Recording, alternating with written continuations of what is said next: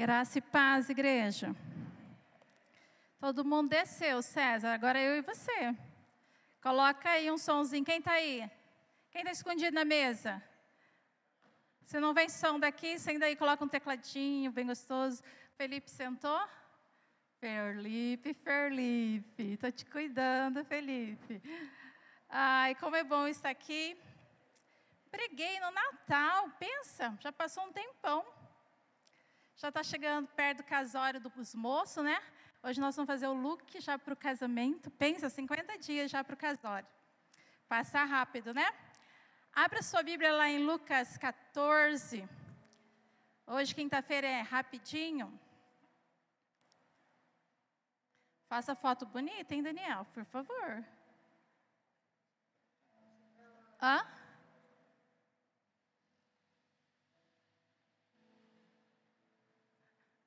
Acharam?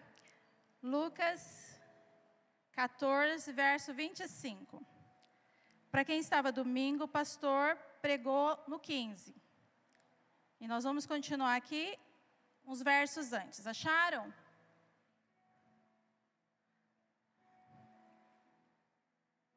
Tem um monte de crente já acostumado com data show, né? Nem abre mais a palavra. Tem que ser igual isso, Serginho, com o crente de Bereia, né? Confirmar o que das Escrituras. Amém. Vamos lá. No verso 25. Uma grande multidão ia acompanhando Jesus.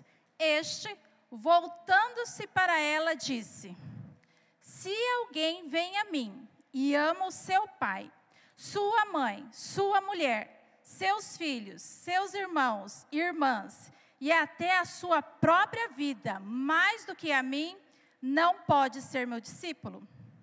E aquele que não carrega a sua cruz e não me segue, não pode ser o meu discípulo.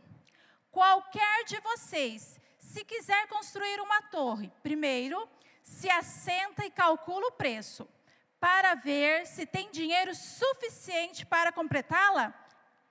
Pois se lançar o alicerce e não for capaz de terminá-la, todos os que virem rirão dele, dizendo: Este homem começou a construir e não foi capaz de terminar. Ou, qual rei que, pretendendo sair em guerra contra outro rei, primeiro não se assenta e pensa se com 10 mil homens é capaz de enfrentar aquele que vem contra ele com 20 mil? Se não for capaz, enviará uma delegação enquanto o outro ainda está longe e pedirá um acordo de paz. Da mesma forma, qualquer de vocês que não renunciar a tudo que possui, não pode ser o meu discípulo. Abaixe sua cabeça, feche seus olhos, que o Senhor nos traga revelação nessa noite da sua palavra. Querido Deus eterno Pai, que está a tua palavra, ela é viva, ela é eficaz, ela foi nesse tempo e será hoje, porque nós cremos no teu doce Espírito Santo, falará com a tua igreja. Senhor, fala o meu coração, Fala, Senhor, o coração da sua igreja, quem está nos ouvindo, quem vai nos ouvir mais para frente, que realmente seja, Senhor, uma palavra que penetre no nosso coração, que esmiuça toda pedra, que seja um coração de carne e não de pedra. Senhor amado, nós entregamos a nossa mente, que nós possamos ter agora a mente de Cristo, compreendendo o que o Senhor falou aqui, Pai. Nós te louvamos, que nenhuma coisa que não seja, Senhor amado, a tua presença, que algo contrário nós repreendemos em nome de Jesus, Senhor. Traga a nossa atenção para a tua palavra, a atenção, porque o teu Espírito Santo quer nos dizer nessa noite, Pai. Em nome de Jesus, amém. Queridos, eu sei que nesse mundo tecnológico é muito fácil a gente perder a atenção. Ainda mais novos, celular, e agora aqui mesmo o data show, o irmãozinho está passando, e às vezes o pessoal que está trabalhando, então a gente precisa realmente focar a nossa mente. Não, eu vim ser Maria hoje. Eu quero a melhor porção hoje. E aqui, nessa passagem, como eu disse, o pastor pregou o capítulo 15, domingo, sobre as parábolas. Aqui Jesus estava numa grande caminhada que começou no capítulo 9. Já tinha concluído o ministério, ele estava em rumo de Jerusalém para ser crucificado. Ele estava descendo da Galileia para Jerusalém e no caminho ele ia realizando milagres. E aqui no, verso, no capítulo 15, 14, ele come numa casa de um fariseu, ele cura, ele conta uma parábola sobre o grande banquete. E o texto diz que tinha muita gente atrás. Tem textos que falam multidões.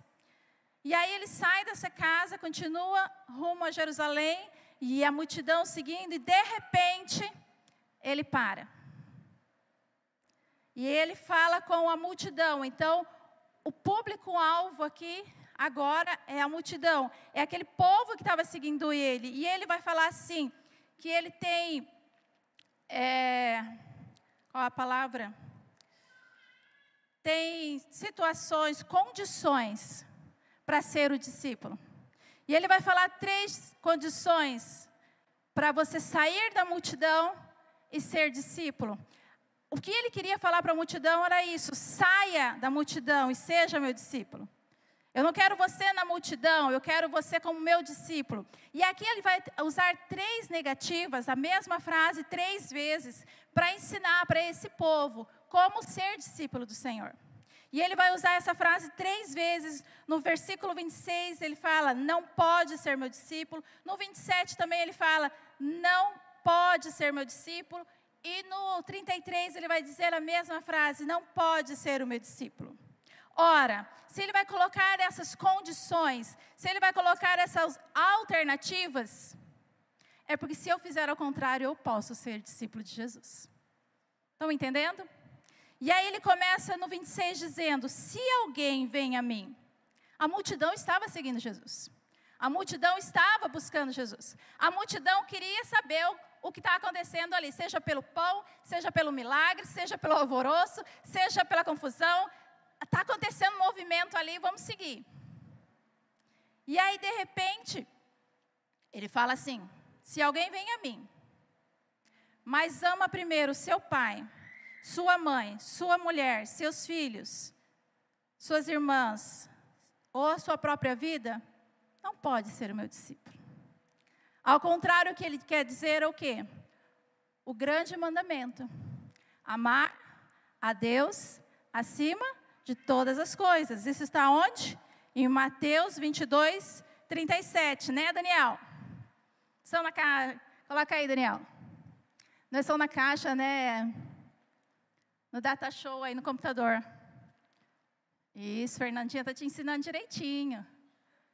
Respondeu Jesus: Ame o Senhor, o seu Deus, de todo o seu coração de toda a sua alma e de todo o seu entendimento. Isso não era novidade para o povo de lá, de Israel. Eles sabiam que o mandamento, isso aí está lá em Deuteronômio, está lá em Êxodo. Mas Jesus está falando que, em primeiro lugar, tinha que ser o amor a Ele, a devoção a Ele. Você quer me seguir? Então me ame em primeiro lugar. Porque se a gente for entender a lógica de Jesus, ele é o autor da vida. Então ele pode suprir a minha família, os meus filhos, o meu marido. Não pode, gente? Pode ou não pode? Então, quando eu coloco a idolatria, uma pessoa acima de Deus, eu estou cometendo isso que eu acabei de falar, idolatria. E o Senhor Jesus, ele tem que ser o primeiro no meu coração. Busque ao Senhor em primeiro lugar, com toda a sua força, com toda a sua alma, com toda a sua devoção e os seus serão alcançados. Não negocie, porque Jesus pode agir. Agora, o homem não pode agir na situação. O homem bola tudo meio de campo. Quantas pessoas deixam de vir na igreja para tentar resolver na força do seu braço? Esquece que a Bíblia fala não por força nem por violência, mas pelo meu Espírito Santo. Esse versículo que o pastor leu aqui é fabuloso colocando todo pensamento debaixo do senhorio de Jesus. Está difícil em casa? O marido está dando problema, os filhos estão dando problema, a mulher está dando problema. Coloca, começa a orar a palavra. Que o senhorio de Jesus seja estabelecido na minha casa, Não negociem. Em primeiro lugar, Senhor, eu te amo. Eu não vou negociar o primeiro lugar no meu coração, é seu. E os louvores foram nessa sequência. Não sei se vocês perceberam. O primeiro é que ele veio suavemente, não foi essa palavra, como que é? Gentilmente. É, também. Gentilmente ele se apossou. O segundo, qual que era? Eu te busco. E o terceiro também, eu te amo de todo o meu coração. Não seja de palavra, mas de atitude no dia a dia. Amém? As pessoas estão carentes de pessoas que tenham uma postura, que saibam a quem elas pertencem. Então Jesus fala assim para eles: Ok, você quer ser meu discípulo? Então me ame em primeiro lugar do que a própria sua própria vida. Isso para eles não era novidade. Isso para eles era o cumprimento da lei. Amar a Deus sobre todas as coisas. E aí ele fala: se você fizer isso, colocar alguém no meu lugar, você não pode ser meu discípulo. Então eu entendo a verdade se eu coloco Jesus em primeiro lugar na minha vida, eu posso ser discípulo. É o meu primeiro passo. Amém, igreja? No 27, ele continua falando para a multidão: Aquele que não carrega a sua cruz e não me segue, não pode ser o meu discípulo. E aqui ele estava indo realmente em direção ao Gólgota. Ele sabia o que ia acontecer. E esse povo sabia muito bem o que representava a cruz naquela época.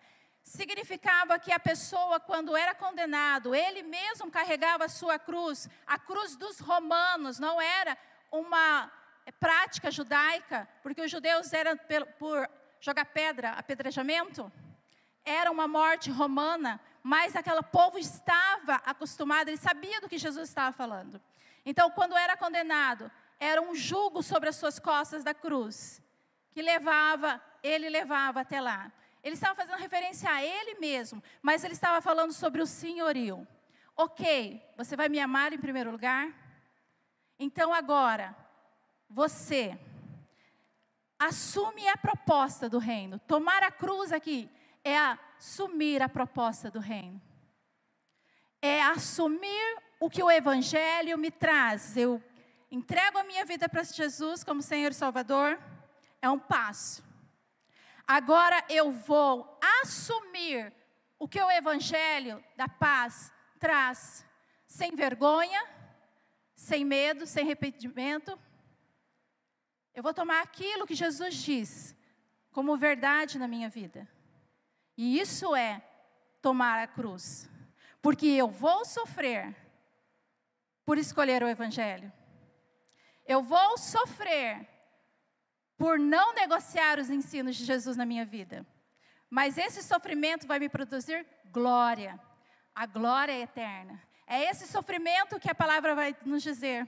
Aquele que sofre, porque sofrimento tem em todos os lugares, a multidão sofria. Mas esse sofrimento que ele diz, de você assumir Jesus, de você assumir o risco de estar no Evangelho, ele vai te dar uma glória futura. Ele te dá o galardão lá no céu. Jesus entregou a vida por mim e eu vou segui-lo. Eu não vou negociar a minha fé. Eu vou ser fiel até a morte para receber a minha coroa da vida. Então, essa cruz que Jesus fala é você assumir o que o Evangelho está te trazendo, os ensinos de Jesus. Então, eu tenho que conhecer o que Jesus está me ensinando. Eu tenho que conhecer o que Jesus. E isso vai trazer mudanças radicais, porque a, a Bíblia vai falar que aquele que rouba não rouba mais, aquele que não trabalha vai trabalhar. Aquele que brigava, pare de brigar. Nós vamos ver ali no, no, na palavra de Deus o fruto do Espírito contra as obras da carne, o ciúme, o orgulho, as brigaiadas. Tudo isso vai ter que sair, porque o reino está entrando, o império das trevas está saindo. Isso é tomar a cruz, é renunciar à carne. Jesus, eu quero ver o que o Senhor tem na minha vida. E ele fala: se você não fizer isso, no 27, não carregar a cruz, sua cruz, e não me segue, não pode ser o meu discípulo. A segunda condição, então, eu entendo, que é se pegar a minha cruz. Jesus, estou junto. Senhor pagou um preço, estamos junto. Vamos até o fim. Se alguém rir porque eu sou crente, se alguém me desprezar porque eu sou crente, estamos juntos. Porque a Bíblia fala que nós somos participantes do sofrimento do Senhor. A nossa alegria de espalhar um evangelho de vida. Boas novas significa isso, né? Evangelho significa boas novas. Nesse mundo tão tão com dificuldade. Nessa época eles estavam sofrendo, não é muito diferente hoje. Muda-se só os nomes. Se você for estudar aqui, eles estavam muito sofrimento. Nós estamos também. Mas nós temos um referencial. Então, senhorio de Jesus, acima de todas as pessoas. Interessante que ele vai falar sobre pessoas. Depois, eu assumir o evangelho, que é a minha cruz. Eu acho muito linda a cruz. Eu falei para Juliana, vamos pôr uma cruz aqui assim, que é o símbolo do nossa, da nossa fé.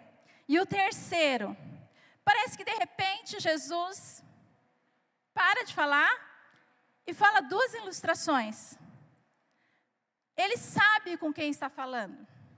Podia ter pessoas estudadas, podia ter pessoas que não eram tão estudadas. Então ele começa, ele conta duas ilustrações para continuar apresentando isso como ser o discípulo. Saia da multidão, seja o meu discípulo. E ele fala assim: qualquer de vocês que quer construir, o que, que você vai fazer primeiro? Calcular os seus gastos. Para que no meio do caminho Xi, acabou o dinheiro, e agora a construção? E aí as pessoas vão falar: olha lá, começou e não deu conta de terminar. Ou um rei que pretende ir em batalha e ver se vai dar conta ou não. Se não der conta, ele vai levar, enviar uma delegação de paz. E o que, que tem a ver isso com o texto? Depois ele vai falar no 33 de que mesma forma Qualquer de vocês que não renunciar a tudo que possui, não pode ser o meu discípulo. O que o mestre está querendo nos dizer aqui? Ele está dizendo que eu estou inserido no reino, eu decidi o senhorio dele, eu decidi seguir o evangelho e eu pondero esse evangelho, eu tenho consciência do impacto que esse evangelho vai ter na minha vida eu sei que esse evangelho não é um oba-oba para hoje, mas ele é para a vida inteira. Que na minha caminhada de 20, 30 anos cansei do evangelho, larguei a vida cristã. Não, eu vou me organizar. E como eu faço isso? É crescendo dia após dia, é ouvindo a palavra, ministrando, vindo aos cultos, crescendo. Porque não é algo por um dia, é até a vinda de Cristo. Amém, igreja? Então nós temos que calcular. Eu acho muito lindo que Deus não engana ninguém, não deixa nada às escusas. A pessoa fala, ah, eu não sabia que eu ia passar por isso, no sentido de perseguir por causa do reino. E Jesus fala, pondera, você quer me seguir? Saiba o barco que você está entrando. Saiba que você vai ter a vida eterna. Saiba que você vai ser salvo. Saiba que você vai sofrer para o Evangelho. Saiba que tem uma coroa e uma mansão te esperando. Saiba aonde você está pisando. Não negocie com o mundo. Não vive sobre as regras que o mundo está colocando. Você é do reino, viva conforme as leis do reino. Busque as coisas do alto. Eu quero ser abençoado. Ok. Então viva conforme o Evangelho. Eu quero ser abençoado, mas minha vida é toda uma bagunça, toda uma fraude. Deus não habita no pecado. Deus não habita em coisa errada. Se conserte. Vai subir no altar? Se conserte. Deus não aceita fogo estranho. Lembra da ceia? Quem toma a ceia indignamente é réu sua própria da sua consciência. A ceia é para nós fazermos uma análise. Senhor, olha, pisei na bola nisso, nisso, peça perdão, faça como Jesus falou, vai e não peques mais. Não brinque. Se conserte e siga em frente. Postura. Nós estamos vendo muitas situações que a igreja tem se levantado para orar. Nós temos 33 anos, é a idade de Cristo. A igreja. Então é o ano da maturidade. É o ano da igreja não estar com mimimi. É a hora de avançarmos. É a hora de nós estarmos abraçando quem precisa. Seja Tiradentes, seja mundo. Nós temos um trabalho fiel que começou em agosto, deixando as crianças apaixonadas por missões, pela igreja que tem esse encanto, essa glória, que tem essa paixão, mesmo perseguida, ela não abandona Cristo. E eu falo, uau, eu quero isso, aqui, agora. Os países que nós estamos orando porque está em guerra, nós já orávamos desde agosto com as crianças. Os países que a gente não consegue, às vezes, falar o nome. Por quê? Porque a igreja de Cristo precisa estar unida. Hoje eu ouvi o, o testemunho do missionário que o pastor passou domingo aqui. E a, ele está agora na Polônia. E ele falou que como ele tem sentido a igreja orando. A Missões Mundiais é da Igreja Batista, é uma aliança mundial. E ele fala como tem se aproximado, como que eles têm sentido cuidado 24 horas, tanto em oração como financeiramente. Isso é igreja. Isso é igreja. Então, qual é os três passos para eu sair da multidão e ser discípulo de Jesus? Que ele vai falar para mim? Amar ele sobre todas as coisas. Se eu amo alguém acima de Jesus, eu não posso ser discípulo dele. Tomar a cruz e seguir é o que? Eu assumir a proposta do reino. Eu ter essa opção, eu tenho essa responsabilidade da opção que eu tomei. Ter uma postura. Eu vou ser crente agora, então eu vou deixar as coisas que não me ajudam de lado. E qual que é o terceiro? É a renúncia.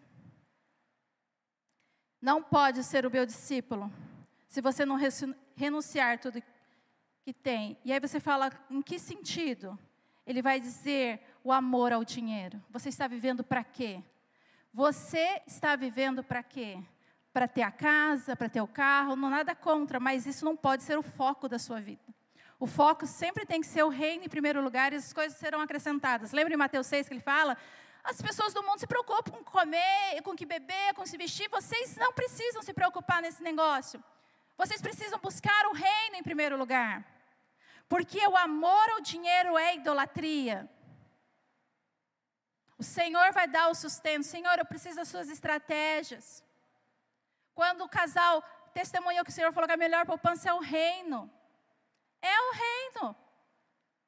Ou seu Deus é um Deus morto, ou trabalhamos com Deus que está parado.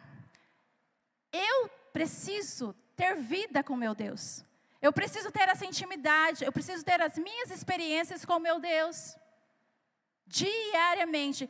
É o que eu pedia quando minhas crianças eram pequenas, quando eles eram adolescentes, eu falava, Senhor, que eles tenham as experiências dele contigo, Senhor. Olha, Pai, fala no coraçãozinho. Porque para eles te amarem em primeiro lugar, é a melhor herança que você pode dar para os seus filhos. Senhor, o Senhor sabe a profissão deles. Pai, eu, no meu coração, que eles te amem em primeiro lugar. Porque todas as coisas serão acrescentadas. Então, o terceiro passo, essa renúncia do eu, do senhorio é Jesus que está, do amor ao dinheiro, ponderar as, as condições ter a consciência do reino dos seus valores. Isso é escuso. Isso vai contra os ensinamentos do Senhor. Eu não vou fazer. Eu posso sofrer agora, mas eu vou ter uma recompensa eterna. Tem pessoas que não querem perder o agora, às vezes 20, 30 reais agora, mas pode perder a salvação lá na frente. Não negocie. Nosso Deus é um Deus amoroso, um Deus que zela, mas um Deus que precisa e Ele tem nos cobrado uma postura diante do mundo. Amém, queridos? Então, saia da multidão, seja um discípulo. Amém? Vamos ficar em pé? Que a palavra tenha falado no seu coração. Medite nela. Vem orar para a gente, Ju, por favor.